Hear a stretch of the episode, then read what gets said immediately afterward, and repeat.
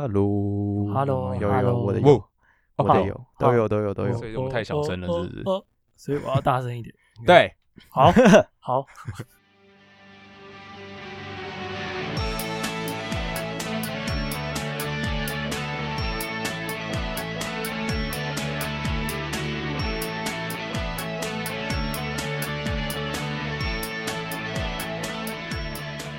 Hello，欢迎大家回到帝国大学台湾文学部。今天还是易汉，骷髅头炫脸，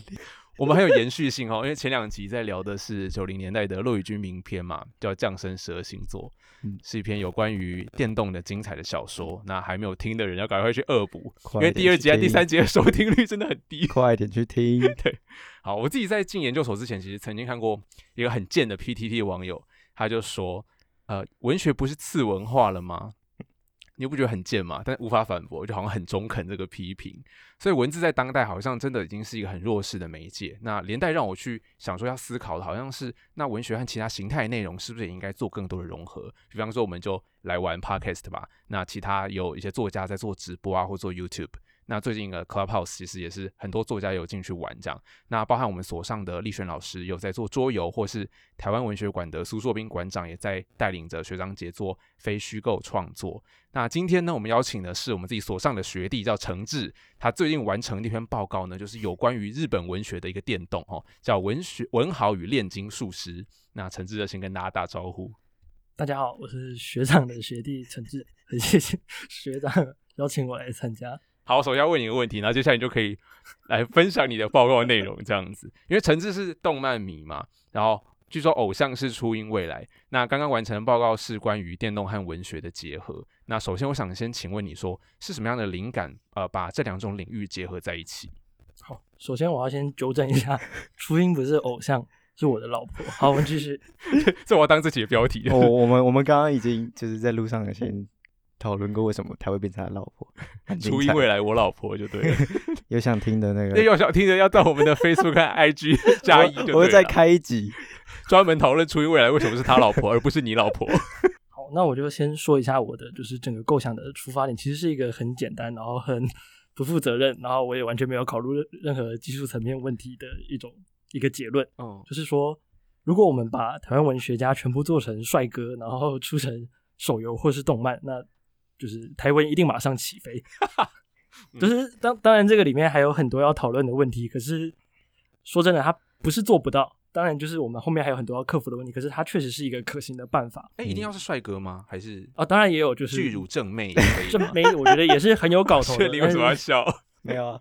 但是就是现今很多例子都是帅哥居多，嗯，但我觉得嗯就是巨乳正妹什么之类的，大概也很有搞头。未尝不可。真的就就是就是嗯马，比如说出成双马尾的话，我说不定就有会很双马尾有控，就全部的作家都变成双马尾。好好好，不是还有侧马我们还？是先到这里。车马尾的，大家会聊。对对对对，嗯继续继续继续。说，就是呃，至于为什么会有这个构想，其实就是源自于说现在的文学市场的状况，因为现在一般大众好像越来越少阅读，然后他们的对他们来呃对大家来说，娱乐的形式其实是从文字转到了视觉的图像上面，对，所以比起小说，可能电视、电影、动画，呃，甚至漫画之类这一类的图像式的文本会更受到欢迎。然后，其实有很多这样子的一个现象都指出，人们就是逐渐变成一种嗯视觉化的动物，然后比起文字，图像更来的吸引人，也因此让就是这个角色的图像越来越重要。比嗯，举一个比较简单的例子，就是轻小说跟一般的小说的差别，就是当然形式还有文字上有很大的差别，但是轻小说还有一个特点就是它里面都会有插图，可能每章每节就会附上一些角色的插画，特别是在一些重要剧情的时候，比如说他们出去的约会事件啊、告白事件等等，一定都会附上一张精美的插画，然后里面就会画出那个女主角或者是男主角的那个嗯帅气的的样貌，这样子。哎、我嗯这这我种想先提，就是所谓的轻小说是说那种就是。呃，封面上都有那种打了柔焦的正美女主的那种小说嘛？对，应该是吧？那是其中一种，但是并不是全部。哦，还有很多种，哦，好所以要再开一集。也有很多就是轻小说，因为轻小说不见得是有副插图的，可是它里面有个特色是说，它会把角色的外貌描或者是角色的个性写的很详细，哦就是比如说角色那可能女主角初登场的时候，哦她就会用很多文字说什么，她闻起来有苹果的香味是条之类的列式吗？就是把 让她一有苹果香，二看得到的感觉，苹果脸蛋，三自带呃苹果光，星座、星座、血型之类的。就是等于说是用文字描写的那个颜值这样子。就是就是角色对轻小说来说是一个很重要的存在。比如说我们现在可能谈很多文学作品，一般的文学作品，我们可能会先提到说它是什么样的背景，嗯，或是在讲什么样的故事。对可是我们讲到轻小说的话，第一个一定可能会先浮现脑海的就是女主角是谁，比如说哦凉宫春日的忧郁，然后哦第一个想到的是凉宫春日这样子的感觉。就它不见得有具体的年代和生活的地点嘛，还是说那个是相对比较不重要的？就是嗯，那个当然也很重要，但是第一个连接到的主要还是就是通常都会出现在封面上那个女主角，哦而且嗯其实现在看到很多就是书名，它也会常常出现女主角的名，就直接把女主角的名字拿来当书名，凉宫春凉宫春日的忧忧郁，什么着眼的夏娜什么之类的。郁夏娜，然后还有每一章都会有，每一章节前面都会有一个不一样姿势或不一样动作，不一样的姿势。是。不一样的趴着吗？主角之类的或是或是其他配角，哇，我真的对不起，我每一其实小说章前面都会有，不是吗？就是通常一张就会配一张图，然后那个图可能是对啊，对啊，好，就是有好几个呃主角色，然后每一张就是换一个角色，换一个角色这样的，然后或者是角色换不同的姿势，因为这张的事件可能是什么起床事件，它就是 在睡觉的的图片然后事件看电影事件打哈就是在欠电影伸懒腰。这样之类的，嗯。呃所以就是那个图像对，就是它不见得是存在的，因为也有一些不附图片的轻小说，嗯但是它会塑造出一个让你有办法去想象出那个视觉化的描写对对视觉化的描写，对对对对对，没有错。像这种图像，图像就是人类越来越爱这种图像的东西，就让我想到就是 F B 跟 I G 之间关系，就是 F B 相较于 I G，I G 的使用者就是年龄肯定是更高，然后某些层面来看，就是代表年轻人越来越不喜欢阅读文字。现在年轻人都说，呃，老人然后都在脸书上写长篇大论，所以我现在都会很注重我这个篇幅要很短小。然后就是大家都只想看看那种现实动态啊，什么王美照之类的，，对，就是跟陈志刚说的那种现象都很类似。但我觉得人类其实没有爱独自过啊，独自好像是不得不然，就是因为它效率很高，所以就演化才发展出来。但视觉化应该是人类的一种本能吧，我想。对啊，然后很多骂人不读书的长辈，自己根本就 没读多少书啊，所以大家都差不多了。对，好好好，总而言之，就是这是轻小，当然还有另外一个例子，就是所谓的那个美少女游戏，但不见得是美少女游戏啊，也有就是很多女性向、男性向的恋爱游戏，也是一个视觉化的例子，就是那种呃，大家可以想象，就是画面下面是对话框，然后上面可能哦左边是一个角色，然后右边是一个角色，然后就会 可能就是你要要攻略选选项，就是攻略学什么什么放学之后你要跟谁出去玩那种游戏，要选对选项，就是选错的话，你可能就会永远都攻略不到它，所以你可能要配着攻略玩之类的。哦那样子的一个游戏，它里面嗯很重要的一个就是所谓的 CG 图，就是比如说你攻略成功的话，你可能会获得一个跟他约会的图片，就是很精美的插画这样子的东西，哦然后它就会成为一个搜集重要的搜集要素。哦，CG 图会是呃攻略成功的一个回馈就对了，对对对就像我们解锁什么一样。那个呃哦，原来如此就是然后又有一种的回忆收集的概念，你要收集越多嗯就越厉害。其实有游戏和图像这些视觉化的艺术，就其实和我们本来理解的文学已经差很多了。那为什么你还是来读了台湾文学研究所，然后而不是去 I don't know 视觉传达或是游戏设计之类的？好，我觉得这个可以讲很久很久很久，但就是有很多可以可以，来来来，那就很其实久很久很久我。平常玩游戏的时间是比看书的时间多非常非常非常非常非常多的时间。嗯，然后我以前甚至就是还想要当电竞选手，然后就每天都在打游戏，根本就没有在看书之类的。但一直是你不用读书也可以上台湾所，没有没有没有没有没有，我有 我有兼顾兼顾着，哦而且我觉得打打游戏有助于就是念书，哦，是这两个它是有共通的东西的，要不聊一下？我觉得应该有很多 就是爱打游戏的孩子们应该很想听到这番言论。呃，念念书它是需要一个，嗯，他当然念书跟打游戏都需要天分，但我觉得他们都是有一种，嗯，怎么讲方式，就是你要找对的方式，才有办法捷的比较快径嘛？。可以这样讲？对对对，有点类似捷径啊，就是因为小就是以前很多同学不是，嗯，常常会遇到一些同学就是每天都在念书，很用功努力念书，但是怎么样都没办法。没错，就是把荧哦光笔着色上去而已。开始对我有学类别人，对，就是我觉得有一部分是因为他还没有找到适合自己的方法。哦嗯然后我觉得游戏它就是有一点像是它会循循善诱，去引导出你，哦因为它会给予你适当的回馈。因为你努力，它就会有回馈，比如说经验值，就是你会升等，对你只要花时间，你就会升等嗯这件事情。然后还有你可能找到一些升等的捷径，然后你就会因为你会想要比别人更强嘛，比别人更快变强，对，所以你就会去努力的去钻研。所以这其实跟读书是很像，嗯它有点不一样。可是游戏的回馈是很立即的啊、马上就有经验值，嗯马上就掉宝，然后装备就变强。可是读书会不会就是那个超慢的回馈很慢？考试成绩 上不来之类的，那我宁愿去大玩游戏，然后还不小心不小心一个大考考爆，然后就没了。或是读了很多书，然后结果还是写不出什么屁文学，很难过哎。我也是这么觉得，就是果然还是游戏世界比较美好。现实现实人生再怎么努力都不会有回馈，不如玩游戏就好了。那怎么办呢、我直接直接偏题，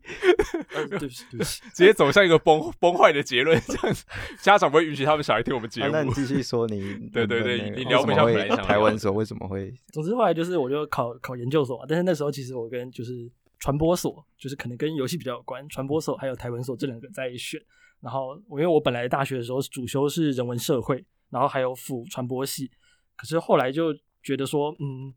其实好像我在读的这些社会学、人类学的知识，跟我在游戏里玩的，就是怎么讲得到的收获是很相近的。也就是说，其实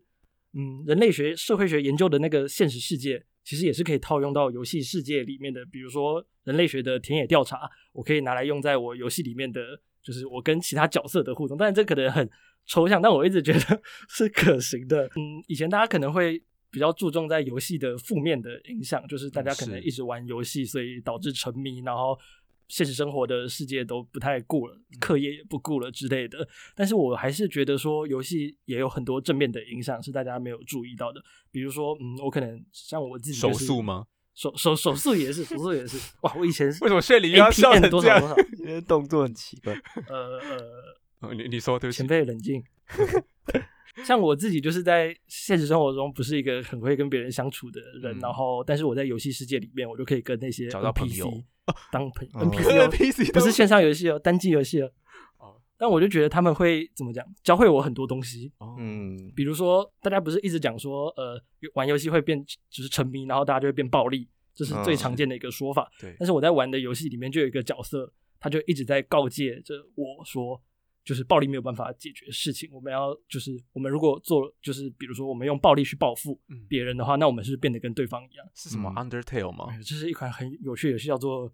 女神异闻录》。Persona 哦嗯，嗯，推荐大家玩。好，然后就是我在那个游戏里面交到了很多朋友，然后他们教了我很多事情。是那些女神们吗？不是女，不是女女神，是那个召唤出来战斗的东西。然后它有很多很多女神同学、同学、同学，不是女神。然后总总之就是这样。我觉得那个游戏也是，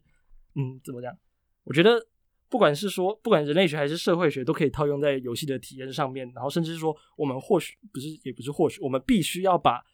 游戏体验也放到人文科学的人文学科的领域的研究里面去探讨。所以后来我就想了很久，我还是选择了台文所的一个主要原因，当然还是因为有一部分是因为我本来也蛮喜欢看书的，这是一个原因。然后另外一个原因是，我觉得说，嗯，台文台湾文学史呈现出来的世界，跟我一直以来就是玩过很多游戏的游戏世界是很类似的，就是他有一群人，然后他们朝着某一个目标前进，然后虽然碰上很多问题，嗯就是很多困扰，然后很多阻碍等等的。而且这个台湾文学界，而且还是发生在我们这块土地上面的。然后他们就会记，就是这些人记录他们看到的世界是透过文字，或者是透过一些嗯书信等等的去记录他们想要传达的事情，然后还有他们所身处的那个环境。所以我就觉得说，嗯，当然就是嗯，比起其他同学，我的阅读量还有对台湾文学的知识量还是有差的。但是我觉得文学研究它是可以让我更接近游戏还有文学共有的某一个世界。然后同样的游戏研究也可以带着我，让我嗯尝试让我带着文学走到更远的地方，因为我觉得游戏跟文学是有很多共通点在的。嗯，然后，当然，当然，我不是就是整天都在台湾文学研究所里面都做着游戏的研究，我还有做很多你你都在读书，我没有看到。我我有读书，我有读书，而且你的报告写的很难，这看不太懂，很厉害，认真读书。对，然后当然这样子像这样子的结合，就是虽然嗯近年来可能学界有在尝试，但是游戏玩家可能会觉得说这些结合文学还有游戏的尝试很无趣，就是变成一种很教科书式的，或是很像教学软体的那种就是软体。但是而且反过来，文学研究者可能会认为说，这样子的一个尝试，比如说把文学作品做成游戏这样子的尝试，是把文学变成嗯比较怎么样俗，对然后降低了它的价值。对，然后两边的人都觉得对方其实不太懂自己的领域，然后真的有些玩家觉得文学界的人不懂游戏，然后文学研究者觉得玩家不懂文学。嗯其实就像是 前几集有提到的，骆以军骆以军觉得 朱友勋小说写不好，哪来资格批评他？呃，当然我我是对实听众啊。认真的听，我是觉得就是还有商量的余地啊，但是。真的就是大家或多或少会有一种讨厌不是自己领域的人来接触自己领域嗯。的感觉，就是那种有一点被触犯了的感觉，真的是就会觉得说你又你玩过多少游戏，对对的你玩过多少游戏，然后文文学学者可能就是说你读过多少书，就是跟这样，然后吵起来一。样啊，YouTuber 来玩什么音乐之类的，所以各个领域都是文人相亲就对了。对啊，是我觉得相亲是就是可能算是一种难免，但大家我还觉得还是要极力避免，就是去听听看对方就是不同领域的人有什么、嗯对于自己领域的东西有什么样的想法。我自己是想说，如果在这里我的这样子的一个角色可以让玩家还有文学研究者两边的人可以稍微认同。我觉得我就是一直以来是在朝着这样子的一个研究方向前进，嗯因为游戏玩家可能觉得说，呃，我这个人懂什么游戏，但其实我玩过很多游戏，我有自信说我是一个重度的游戏玩家。嗯然后学者可能觉得说，我这这个人整天玩游戏，读过什么书？呃、我我是我是是闭锁老师跟你讲的吗？哎没有没有没有，啊老师们都很亲切。啊我 会怕会怕我，是没有读过，我是真的没有读过很多书啊，但但我也没有说有很很有自信说我多懂文学，但我就是至少我进了文学研究所，我觉得这个身份或多或少还是有一点点说服。可以啦，可以可以，嗯没有人敢说自己读过很多书吧？我想连老连老师都不太敢讲这种话吧？其实我觉得你刚刚前面说到你就是很喜欢看书这一点，就是一个很重要的关键，就是因为你本身是一个很喜欢游戏的人，但是你同时又可以自发性的很喜欢文学，然后甚至喜欢写论文，然后所以你你是怎么把游戏的世界观和文台湾文学史之间做出连接和产生想象，然后甚至会做出实践的这些动作，不就会变成就是原来没有阅读习惯的人踏入文学领域其中一个关键的因素嘛？对，如果如果把如果可以把你从游戏踏入文学的历程，或是你同时将游戏和文学做出连接的想法，就是分享给的更多人，应该会带来不小的影响。我觉得就很像教授在给评语啊。我觉得我想起了面试的回忆。其实我想说的就是，当你很喜欢一个东西的时候，你就会，我就是我想要在这里跟大家讲，就是当你喜欢一个东西的时候，你就会很有动力去钻研。所以我觉得不应该是那种，就是可能你会呃，比如说学者们觉得大家都也不能说学者，就是可能有的人会觉得其他人没读过什么，我们超爱抨击学者的什么 P 书节目，明明每天要碰那么多老师，因为我们老师都很棒，学识都很渊博渊博，可毕是就老师都不会听啊，对对啊，老师，我觉得老师有可能有在偷听哎，我不知道啦。完蛋了，完蛋希望有了，，希就不要吧。希望他们有在 听，希望有，就是老师再来加入。邀请老师。好就是嗯，不应该用一种就是这东这东西多有价值，你竟然不知道嗯，这样子的角度，而是应该从对方的角度去想说，哎，你喜欢什么样的东西？然后我提出的这个东西是跟你喜欢的东西有关联的，然后就会说什么，哎，原来我这个东西跟你这个是有关系，那你有没有兴趣了解？这样子，然后对给对方一个有点像是我们要做的，应该是提供一个这样的空间，或者说是连接给大家。因为我觉得我们其实对自己热爱的东西，就是很乐于去分享给别人啊。因为它不是你被迫必须要读、要看、要念的东西，然后看到一个好的，就觉得不甘寂寞，不行，这个东西一定要贴给更多人，把链接丢给他什么的，说你给我看，这样。我 IG 一直狂 po 灭火器跟郑义农之类的，要给对方一个有兴趣的东西，而不是直接丢给对方，然后说：“哎、你来读这个，这个很有价值，你必须要懂。嗯，就是要让对方就是自主的觉得说这个东西是有趣的，嗯所以你要把这个东西变成对方会觉得有趣的样子，嗯就是稍微改变它的样子。我觉得这就是所谓的文学转译的起点。台湾经典三百本，然后直接开书单给你这样子，说不读的话，你就是变谁鸟。你啊？哎、可是有超多、哎很多名校都这样做 啊。对啊可是，我们真的不知道高中的时候，哎、就算其实你知道那些经典文本的价值，你可能也是觉得哇很高大上，可是 不太会认真的想要去翻阅它。对，但如果可以把它变成一个比较有趣对通俗有趣的模式的话，也许真的会呃嗯引发我们的兴趣去阅读这样子。嗯，而且我觉得这样也是一个比较能够让受众留下印象的方式，因为他就是变成他是主动去了解，而不是被动的接受这个资讯。他可能什么台湾经典三百什么东西看完之后就忘光了这样子 的感觉。就是像我们以前的教科书一样，我都不记得那些内容到底是什么。可是如果它是一个很有趣的东西，比如说呃，就是我们待会可能会讲到，它就是双马尾嘛？双马尾，对，我们以前可能在讲双马尾，我就会很有印象，然后我会想要去了解更多双马尾的事情。为什么一直提到双马尾？因为因为要讲双马尾啊，对对对，我们要讲双马尾，所以就是我们应该要回到我们前面要讨论那个关于角色这件事，就是刚刚有提到轻小说的角色这件事情，就是要特别提的，就是像现在大家热爱消费角色这样的现象，让角色从文本里抽离出来消费成为可可能。比如说，直接消费角色吗？消直接消费角色，而不是消费文本，透过文，而不是透过文本去消费角色。哦，对，因为真的我们要复述文本的时候，就真的会讲的非常的漏漏等。是，可是如果大家是比较呃直接呃这个角色很鲜明，然后因为大家因为角色而想去角色抽离出来的话，也许是新的我们可以推广或理解文学的方式。是，对我也是这么觉得。比如说，嗯，就算你不知道角色出自哪个作品，你还是可以觉得看到这个角色觉得很可爱。然后很帅，然后你就喜欢上他，然后甚至你根本就没有看过这个作品，你就跑去他先跑去买了他的周边商品，然后最后才反过来认识说这个角色他出自哪个作品。然后呃，比如说你很爱什么？说，比如说我很喜欢双马尾跟侧马尾，所以我很有可能就是可能在浏览一些嗯插图的时候看到很可爱的双马尾角色，干嘛 说？你会脸红吗？就是你在网络上看到双马尾，双双马尾会就是。脸红应该不会，但会会发生心叫声吗？心动，会心动。但当然不是说什么东西加上双马尾我就会喜欢。谢林加上双马尾，我这个要再考虑一下。直接关掉麦克风。我先我先退出了。比如说呃，最近那个不是很红吗？《鬼灭之刃》很红，但是我一开始没有特别想要看，直到我发现里面有个角色是侧马尾，因为我也喜欢侧马尾。哦，怎么办啦？我以为是蝴蝶人，结果不是，是不是？不是哦，是 那蝴蝶人的发型要怎么形容啊？双单。刘海它是中分，这样中分，中分，然后后面单马尾，它好像也不太算马尾，那不是 啊，好难，你们分好细哦。但是它它也有它的怎么讲属性吗？就是对它属性是什么？笑嘻嘻的，然后笑嘻嘻属性腹黑吗？冷面笑将，冷面笑将，哦，然后有一点腹黑，就是总是笑笑的那种属性，也有人很爱。你们好会分类哦。好，那那侧马尾的要侧，所以侧马侧马尾是那个。蝴蝶人的继子香奈乎，你要讲香奈乎什么啊？你有 slogan 啊？就是香奈乎香乎乎，超色的，什么不是哦？就是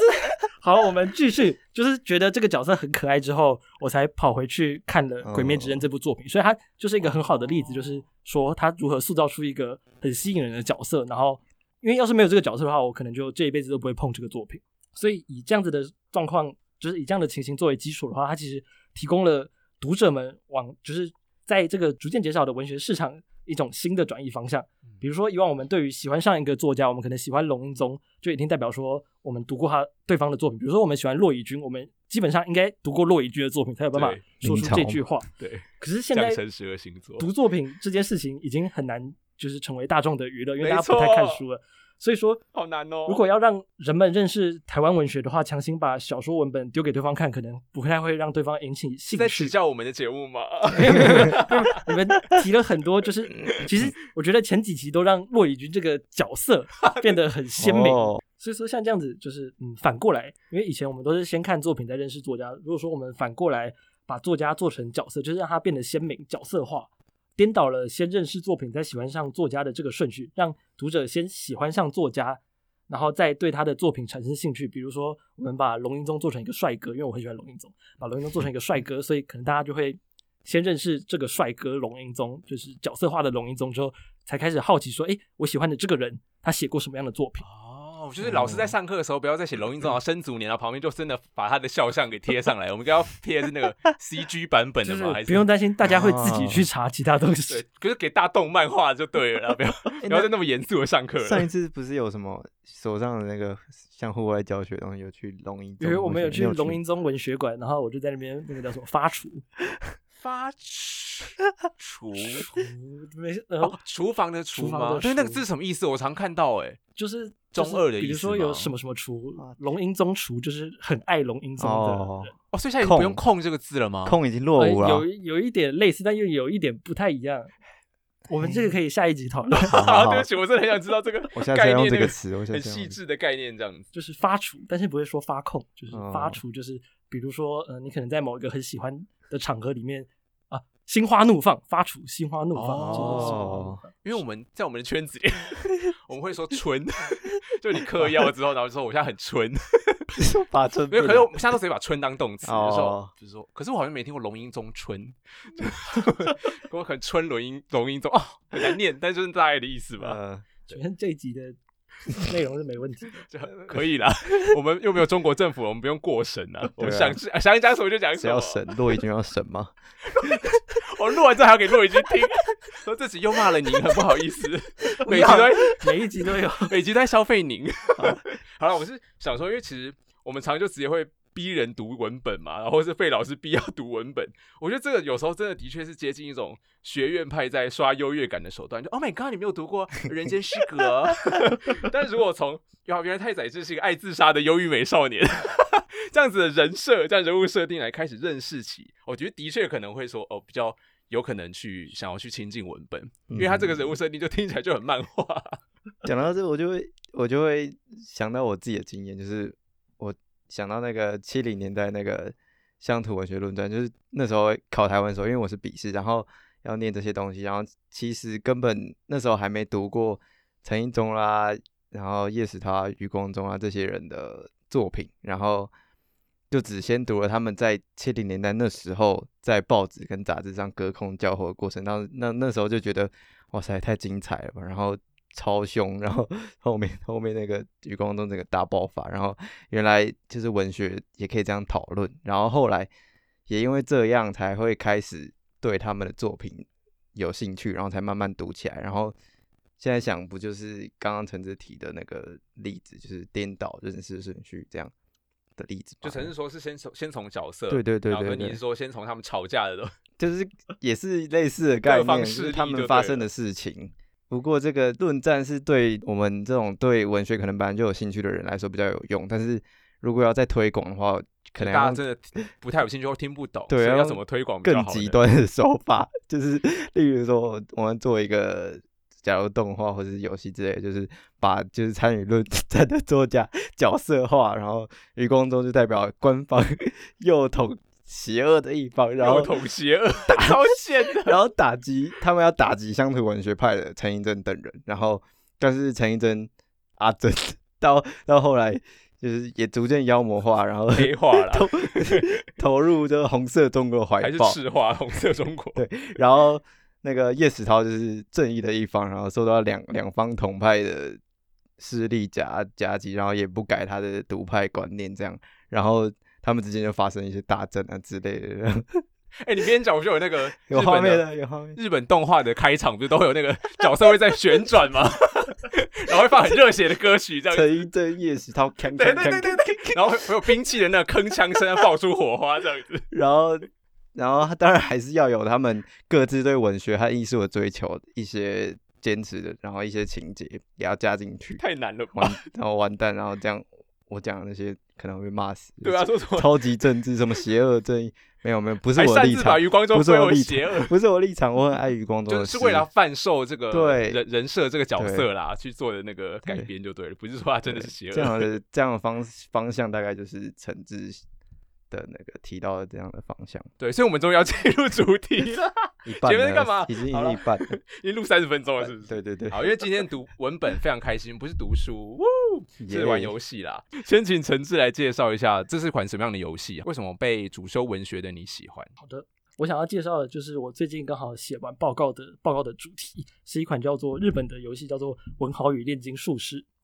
然后主要还是要呃，要最先感谢的就是所上的文勋老师，因为一开始其实是老师 推荐这个游戏给我认识的，就是他问我说：“哎，你知不知道这个游戏？”我才知道这个游戏的。好好奇老师有没有玩？我有给老师玩，就是我拿我的手机请他帮我抽卡，就是这个是一个抽、哦抽文豪的游戏，哦就是跟朋友的那个互动，就是就我抽神魔卡，然后哎哎，朋友帮我抽一下为什么要朋友帮你抽啊？就是因为可能自己手气不太好运气的问题。谁可能手气比较好。好扯哦啊所以你现在你老师像是是朋友网友 哎，太扯了 吧以？游戏会友。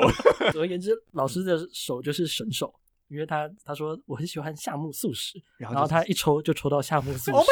然后我就这本身就是一个文本吧？这这你刚才讲这已经是一个小说的情节了。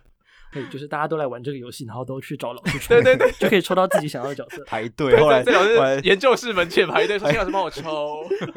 这个《文豪与炼金术师》这个游戏，它一开始是网页游戏，然后它后来有做成游戏版，因为它两边的那个档案是可以互通的。然后它后来也有做成动画，大家如果有兴趣的话，可以去玩游戏，或是直接去看动画。我有去看动画，然后真的还不错，然后看到第八集，然后欢迎欢迎大家一”起追。设定感觉好像在欧洲，它它的风格有混合，我觉得蛮蛮就是很奇幻欸呢。它的主题是他们一开始有他们是混合式走一种蒸汽朋克式的，就是哦对蒸汽朋那个什么工业工业刚进工业化的那个时代，然后可能有一些齿轮的形象，有欧或者是欧风，火火车的形象，那些嗯很多的那个时候，刚好那个时候也是十九世纪、十九世纪、二十世纪初初前后的时候，可是他们的穿着又是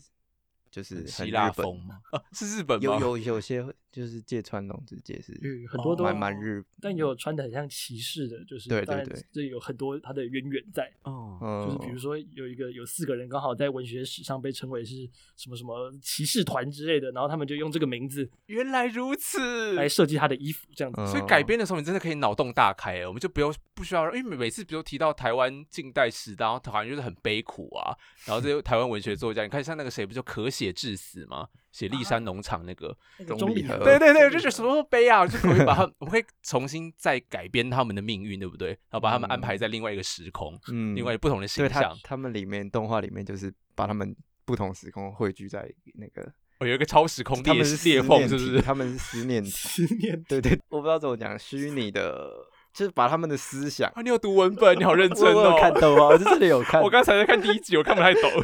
因为它其实设置在是一个这些文豪们都已经过世后的世界，然后文学就是文学书受到侵，就是敌人的侵蚀，玩家就是作为一个有点类似图书馆管理员的玩家，嗯他就要去拯救这个文学的世界。他的方式就是你要去召唤、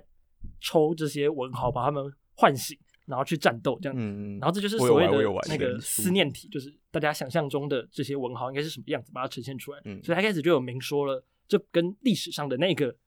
真实存在的那个已经去世的那个作者是不一样的东西。他呈现出来的这个文豪，角色化的文豪，只是我们想象中的文豪。哦，哎，我觉得这个嗯设定也很棒，哎，就把它架空或虚构了一层，然后我们就不需要再这么必须要贴近他们，就是比如 吐血的生命这样子。会，的确是把它变得比较轻松和有趣化一点。哦，就稍微提一下，就是如果有在接触，就是我要玩手游的人，可能或多或少听过这家公司他们做的其他的手游，呃的游戏，比如说舰队收藏，就简称舰娘，它就是把军舰拟人化，然后刀剑乱舞就是叫刀剑乱舞，它就是把刀拟人化，然后这款文豪与炼金术师就是把作家拟人作家拟人化，呃。就真作家本来就是人，其实就是把作家角色化。我们可能之后用角角色化比较精准。对，我觉得这个也很有趣，因为我在想说，那台湾历史到底有什么好拿来拟人的？就是我就因为我最近又在读金庸嘛，我觉得那些兵器好像也可以拿来拟人，只是可能大家会说，哎、那不是台湾这样子。对，然后我上次跟我日文老师聊天，啊，我就说我很羡慕日本，因为好像他们对自己的传统文化和历史，就是各方面好像可以熟悉到跟空气一样自然，然后然后信手拈来就可以做改编和恶创之类的。台啊，台湾人最熟悉的就是中国历史啊，开口闭口就是 孔孟儒家，就是属于我们真正的历史嘛。哦，我上次还要对还要花时间跟我日文老师解释说，哦，对，因为我们这二三十年来台湾的历史才大量的出土，不然以前的台湾人以为自己是中国人，这很难的。我日文很烂的，我要解释这些东西这样子。好，总之我们先 回到这个游戏的背景。好，然后这个游戏简单来说，就是把这些日本近代文学的作家，比如说大家熟悉的芥川龙之介、太宰治，还有台湾馆最近在展的佐藤春夫这一些文学家角色化成为帅哥的游戏。简单来说是这样。然后游戏背景就是刚刚说的，就是我们要去召唤这些文豪来战斗。我们会培养一群拿剑、拿枪、拿弓战斗的文豪的一种嗯养成游戏。帅哦。然后至于你会抽到什么样的文豪，会召唤出什么样的文豪，就是大家很熟悉的所谓的转蛋抽卡系统。你收集到一定的道具之后，可以随机的去抽抽中一些文豪。比如说，但因为里面它还是有分几率的，比如说太宰治就是最难抽到的文豪之一。哦然后现在嗯他的文豪其实已经出到了九十几位了，非常非常的多。还会不断的在更新嗯，吗？他还不断哦，他出到现在已经过了三年了，啊然后一直都有在更就新。新闻好解锁，强然后从哦黑色的变成彩色的他会在更新前放一张黑影，然后让大家猜说这是谁，好帅哦！哎，那后大家就会哇这那有女作家吗？女文豪有吗？目前是还没没有的，但我觉得这个啊牵涉到台湾先来做啊蛮多问题。有一方面当然是就是跟文学史上的就是男作家比较多这件嗯事情可能有一点关联，但我觉得这个地方当然可以讨论。但还有另外一个问题就是这个游戏它的定位是女性向游戏，所以它主要是哦出这些帅哥哦，所以女性向就是帅做帅哥，男性向就是要露乳，就是男性向就是做美少女，就是比较粗略的、粗浅的分分法。哎，但他们没没有就是好好的让所有性别都呈现的性向吗？那个叫做一般向。啊，一般向，一般哦一般向 专有名词，不好意思。好的，然后就是游戏的详细的系统我就不多说，但是要特别提到的是这个游戏的核心，也就是制作人他一开始在做设计这款游戏的时候，他曾经烦恼我们到底是要以文学作品作为核心，还是以作家本人作为核心。然后后来就发现说，跟朋友聊天的时候，如果提到哎什么书很好看，对方不一定会有兴趣；但是如果提到作家的八卦的话，大家就会超级有兴趣。没错，就是我们第一集从骆以军开始做的动机，因为从第二集我们开始聊作品的时候就没人听了，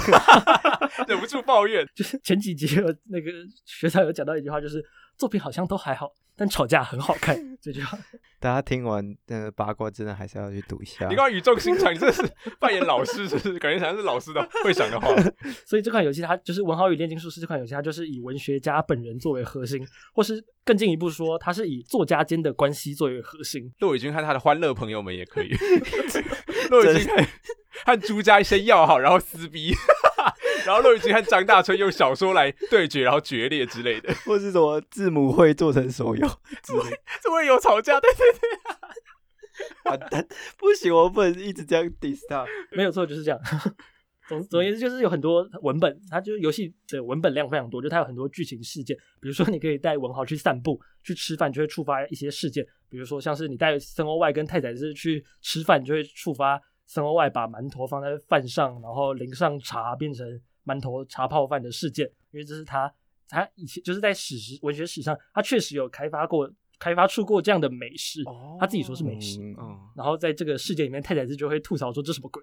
然后森欧外就会反问说，哎，那你吃什么配馒头？太宰治就会回说味素，因为太宰治最有名的事迹之一就是他吃什么哦都要加味素，有画面，就这些是这是史实，这些都是有的，就是他们在嗯自己在作品里面有提到的一些东西，好有趣、哦，然后做成这个游戏的事件。但他们两个不见得在现实生活中真的有这样对话过，嗯但把他们摆在一起就会触发这样子的没有错，没有错，剧情。强啊！就是这个剧情它并不是真实发生过的，可是这个剧情它的设定是来自于真实发生过的事情。好好玩哦！又或者是说，嗯，你把因为要冒险要战斗嘛，你把不同的文豪组到队伍里面去冒险的话，就有机会触发特别的剧情。比如说，你把佐藤春夫跟太宰治组在一起，他们就会聊芥川赏的事情，因为太宰治他一直都不太敢面对佐藤春夫，因为佐藤春夫是他的老师。然后这样子的一个剧情是出自于太宰治很想要得到芥川赏，然后他的老师又刚好佐藤春夫刚好又是芥川赏的评审，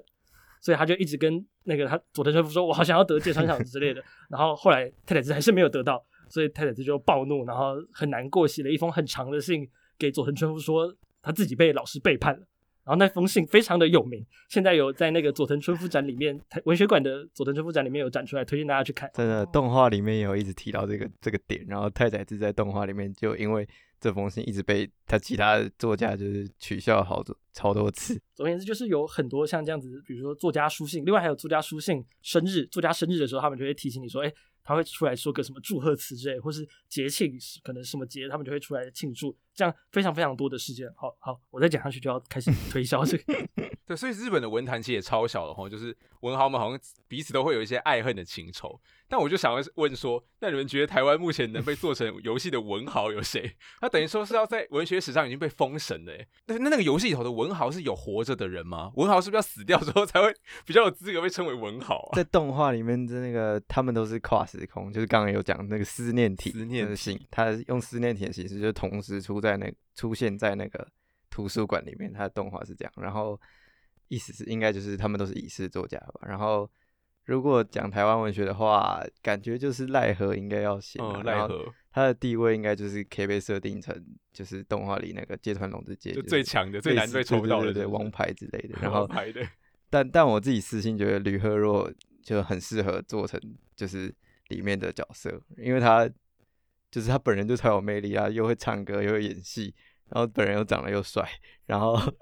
然后哦，还还有一定要女作家，怎么可以没女作家？就是台湾一定要先比日本先做啊，然后就是就是像杨千鹤啊，还有孤雁陛下嗯等等。基本上都是，诶，不是基本上，里面都是其实都是已逝作家。然后关于文豪是不是要死死掉才比较有资格担任，就是作家才作家是不是要真的成为已逝作家之后才有资格担任文豪这件事情，我觉得我们可以再开一，或许可以再开一集讨论，因为这有很多值得讨论的我们挖自己很多坑给，跟老高一样，填不完。好其实只要跟他事先沟通后就还就可以了。你说跟活着的作家吗？对啊对啊，先跟他所以洛杰先生，您想成为我们的文豪吗？对啊，你可以让我可是他又会被抨击吧？就说你太不要脸了吧？你还活着被称为文豪，就自称文豪，这个还是下次再谈。对，你就在骂人，开玩笑。我觉得洛已经是很有资格了。但我想，就是有很大一部分他们是特别想要挑这个时期，就是他们并没有就是很有意识的说，哎、我们只挑死掉的作家，而是说这个时期就是其实是日本文学、日本近代文学兴起的一个哦大爆炸对不对重点的嗯时期，对所以他们就决定去以这个时期为基基础。二十世纪初吗？对对，十九呃二十世纪初，二十世纪前后。然后刚刚有提到台湾作家的话，我私心首推龙应宗，因为龙应宗他就是一个平常个性就是很沉默，讲啊讲话有点口 吃。你看认识哦。所以我跟他还蛮熟的，然后他就是这样的个性，但是他其实可以堪称是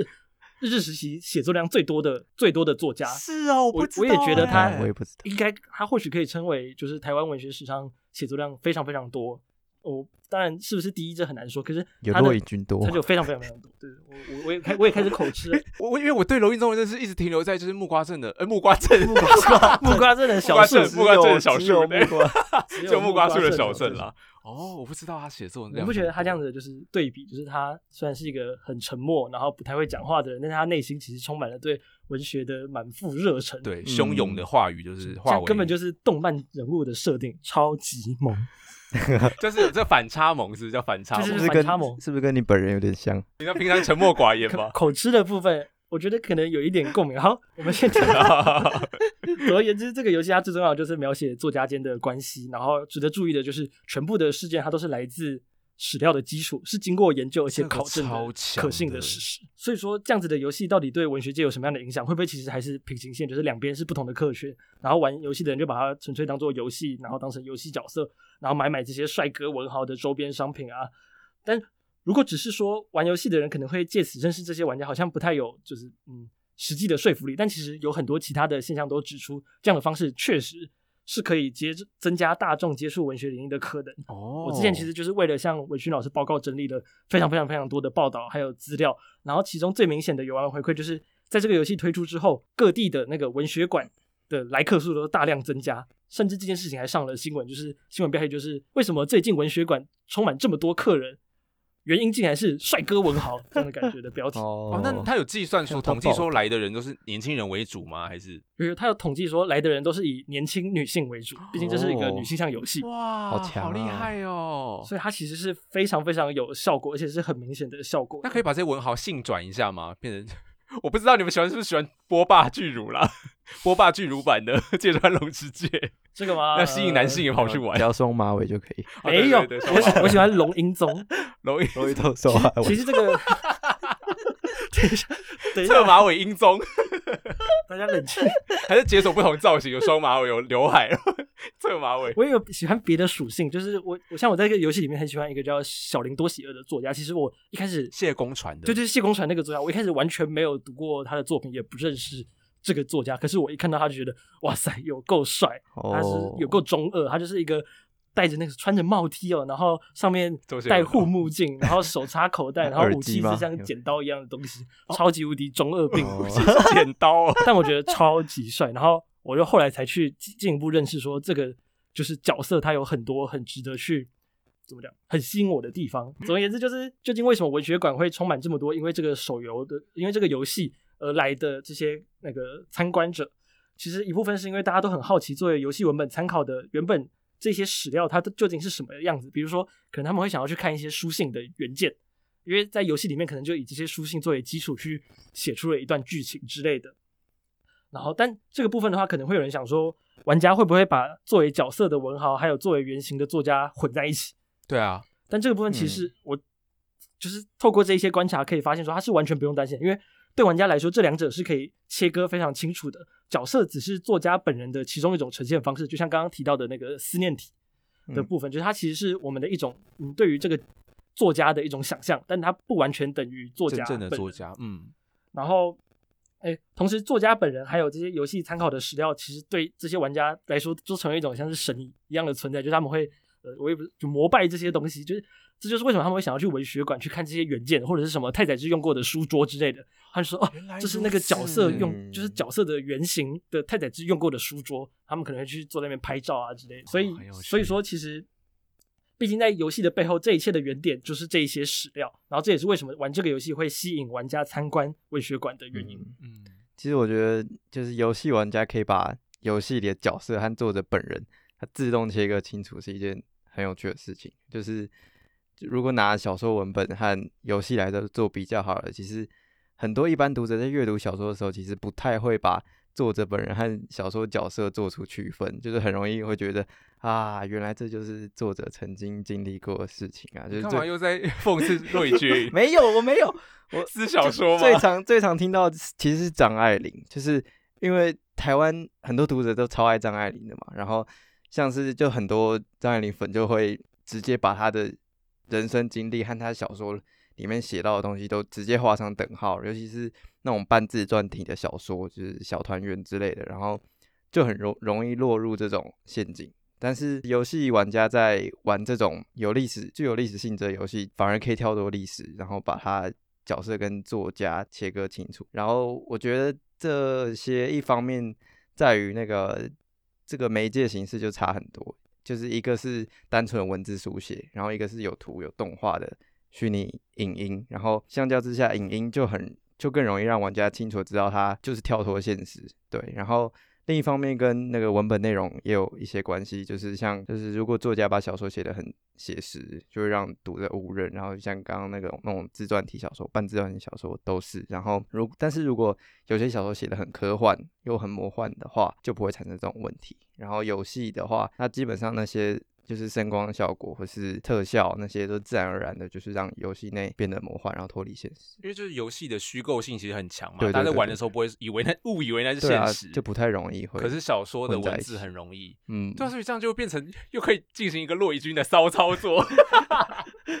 就是你又假装在写小说，可是其就在影含沙射影，哎呀，忍不住又想骂人。好了，就说到这个，就是我觉得我们真的不是要往脸自己脸上贴金，就我们之前大聊了作家坏话还有吵架的内容，结果有听众就跟我讲说，哎、我也想去读读看书，哎，虽然应该读不懂之类的，怎样？我们是不是和炼金术士殊 途同归？我觉得效果是就是非常非常类似，就是讲骆颖君的吵架事件，跟就是有点像是可能骆颖君进到这款游戏，他就一定会有一个事件是骆颖君吵架的事件，比如说你派骆颖君跟呃朱朱友勋一起去冒险。他们就会开场就先吵一下架这样子，然后大家就会想说，哎、为这件事究竟是为什么哪来的这样子？欢喜冤家，如果他们配成嗯一对，他们会先吵，然后再和好了。再谈一下，就是我们想要谈的那个角色设计的部分。嗯，制作人其实他曾经在演讲里面有提过，说光是芥川龙介这个角色，他的设计就花了四个月，因为他们企图把各种要素放到角色设计上，比如说芥川龙之介很爱抽烟，然后这个角色的形象当然就是手不离烟啊，然后他的衣服设计上有很多白烟的图案，然后他手上挂着的丝线就是来自他的小说《蜘蛛之丝》，然后齿轮的图案的装饰就是来自另外一本小说叫《齿轮》。他们要画的其实不是单纯一个，就是单纯画一个帅哥角色，然后强行说，呃，这个是芥川龙之介，并不是我们想象的那么简单，而是他加入了很多元素，让大家觉得说这个角色他是他非得是芥川龙之介不可，他只能是芥川龙之介，他就是芥川龙之介。然后制作人他有提到他们的发现，就是说，因为现在娱乐越来越多，所以在有限的时间内，人们必须做出取舍，选择要选择要进行哪些娱乐，然后在这些娱乐里面。现在年轻人似乎倾向于能够选择获得一些知识，就是能够挖掘一些东西的游戏。嗯，讲直白一点，可能就是大家常常说的有深度的游戏，就是充满你可以去解读说，哎，这样子的角色设计背景背后究竟有什么样的隐含，然后去挖掘它。就是我我玩游戏都很想玩那种无脑不用动脑游戏。对，我觉得这个是让我最震惊的部分呢。我以为大家，因为像我看电影是想要，就像看一些你知道爽片呢、然后结果没想到大家其实，在选择娱乐的时候，不止其实会会，呃一再单纯然后很单调的游戏内容，其实大家还是渴望有深度的。嗯，就娱乐之余，你还是要给我一些可以挖掘的东西。我觉得这个深度一方面是建立在这些玩家或者是说这些受众，他们也想要参与这个这个作品的创作，就是他们想要去透过自己的研究去了解说，呃，有了这样子的一个发现，就是可能哦，他看到芥川龙之介的手上的那个丝，就想说，哦，这个是应该是来自他的那个小说，然后他有办法去自己进行这样子的连接，我觉得是对他们来讲说很重要的一件事情。但其实也不是说一定要动脑还是什么，应该说就是嗯，塞很多元素，然后或者说这个角色很有梗。藏了很多梗在里面，然后让人可以去挖掘，然后哎哎，这个是来自哪里之类的这样子的东西。然后这样子的现象其实也体现在近年大量出现的各种动漫作品的考察，比如说什么《海贼王》《火影忍者》《鬼灭之刃》考察书、调查研究等等这样子的一个，就是把这些作品跟现实的知识进行结合的设定书之类的。差点就去买。鬼灭，鬼灭，差一点，差一点就买下去。哎，我买悠游白书，哎，那个但是那设定集，但是我看到那个网络上的那个就是评价，就是心度很低。哦，对，好像不 高，是比较好了。对对对，我觉得这种东西大家可能会觉得，就是自己去钻研的，或者是网络上一些网友钻研的会更深入等等。所以这其实也体现在说，网络论论坛上不是也常常出现一些针对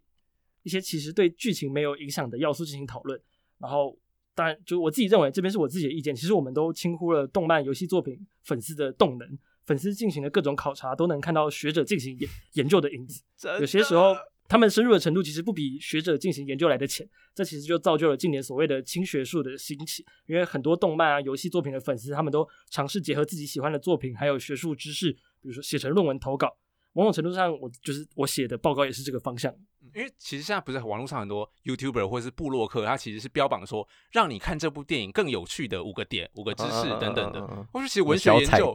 对文学研究其实也可以，没有说完全一定要替代以前的文学研究传统，但是也可以走向这个方向，说如何让你的 文学就是这本书读得更有趣的五个知识点这样子。我听到你这个，我就觉得非常很认同，因为我一群姐妹是甄嬛粉嘛，甄嬛已经十周年喽，跟我们三不五时还是会突然丢对方一个问题，然后展开对内容的深度探讨。这样，然后网络上甚至还有以轻工具为主题的 YouTube 频道，我们就会在上面就很感叹，就说哇，不管是 YouTuber 还是底下留言的粉丝，就他们对文本钻研和那个探讨的细致程度，根本就不输文学系所培养出来的学生。他们感觉就自带那个 close reading 的能力，这样子。就而且重点是他们都有一股一股热忱，就不像是我们常常要被迫看很难看的文本，然后还要想办法挖掘他们的文学价值。这种东西才适合办研讨会吧？你说甄嬛吗？有啊，本来我学弟就说。因为甄嬛那个生日是呃四月十七嘛，然后他就说要在二零二一年的四月十七要办甄嬛十周年研讨会，哎那天刚好是周末，可后来又没有了，现在不知道状况怎么样。OK，那就整理一下我想说的，其实就是。文豪与猎奇师这款游戏提供了文学转译的新方向，然后以作者间的关系作为基础，一方面可以吸引到玩家兴趣，因为大家比起作品内容，可能对作家的关系或是作家的八卦更有兴趣。然后另外一方面也成为了玩家接触文学的入口，因为他喜欢上了某个作家，所以对他的作品产生有一种爱屋及乌的兴趣，跑去读他的作品，然后希望去认识他写了什么，颠倒了我们以往从作品认识作家的顺序。然后也是因此，让文学能够推广到阅读文字已经不再是主流娱乐的大众市场，反过来让玩家从角色回头阅读作品。嗯，对。然后我觉得今天其实今天时间差不多，但我觉得大家应该是听的是意犹未尽。嗯，对。所以呢，如果你觉得 诚挚这个主题很棒的话呢，一定要到我们的 Facebook 还有 IG，已经已经开了。有，我之前就说不敢开。有一些人已经有啊赞。对对对，就是但是战术非常低迷，但是我们就很希望你告诉我们说，就是你还想要再听一集两集这样，或者这个主题很有趣。对，那。我觉得这样其实聊下来，我有一个感觉啊，就是通俗其实是一门专业。就只要你在传播资讯，你就是一个 media 嘛。那其实所有的 media 都在找寻受众。像以前如果是做电视的，就要看收视率；那现在当网红的是要关注流量。但是从以前到现在，我们好像学院又在骂学院派，就学院派于对于通俗好像很习惯用一种具有高下之见的眼光来看待，就是说你很受欢迎啊，那我就瞧不起你。对，然后结果到最后发现自己好像在办一场。连邀请函都发不出去的 party，就根本没人想来，然后自己觉得自己很清高。对，那今天跟陈志聊，就除了发现通俗的专业和通俗的重要之外，那如果在通俗之余还能夹带知识性，就更完美了。那最后就在再提醒大家一次，就是我们的脸书粉钻 IG 都粉钻都开了，那就是帝国大学台湾文学部，告诉我们你想要听到什么样的主题，然后希望你的更新频率。因为我刚 还在跟炫灵吵说，我们到底要呃一集要半小还是一小？这集会有下会有下一集吗？还是还不确定，我知道就是要看粉、哦我们粉粉丝们，就是如果你们还希望诚挚再来讲更多的话，对，嗯那我们是要一周更新还是双周更新呢？或者是一个礼拜要多天的听到我们的声音呢？你都可以来粉专留言，然后战后神后学战神炫灵这样子，干嘛？对，然后今天就很感谢陈志，好，对谢谢感恩感恩，嗯，那就跟大家说拜拜喽，，Hello，嗯，拜拜。再见。拜拜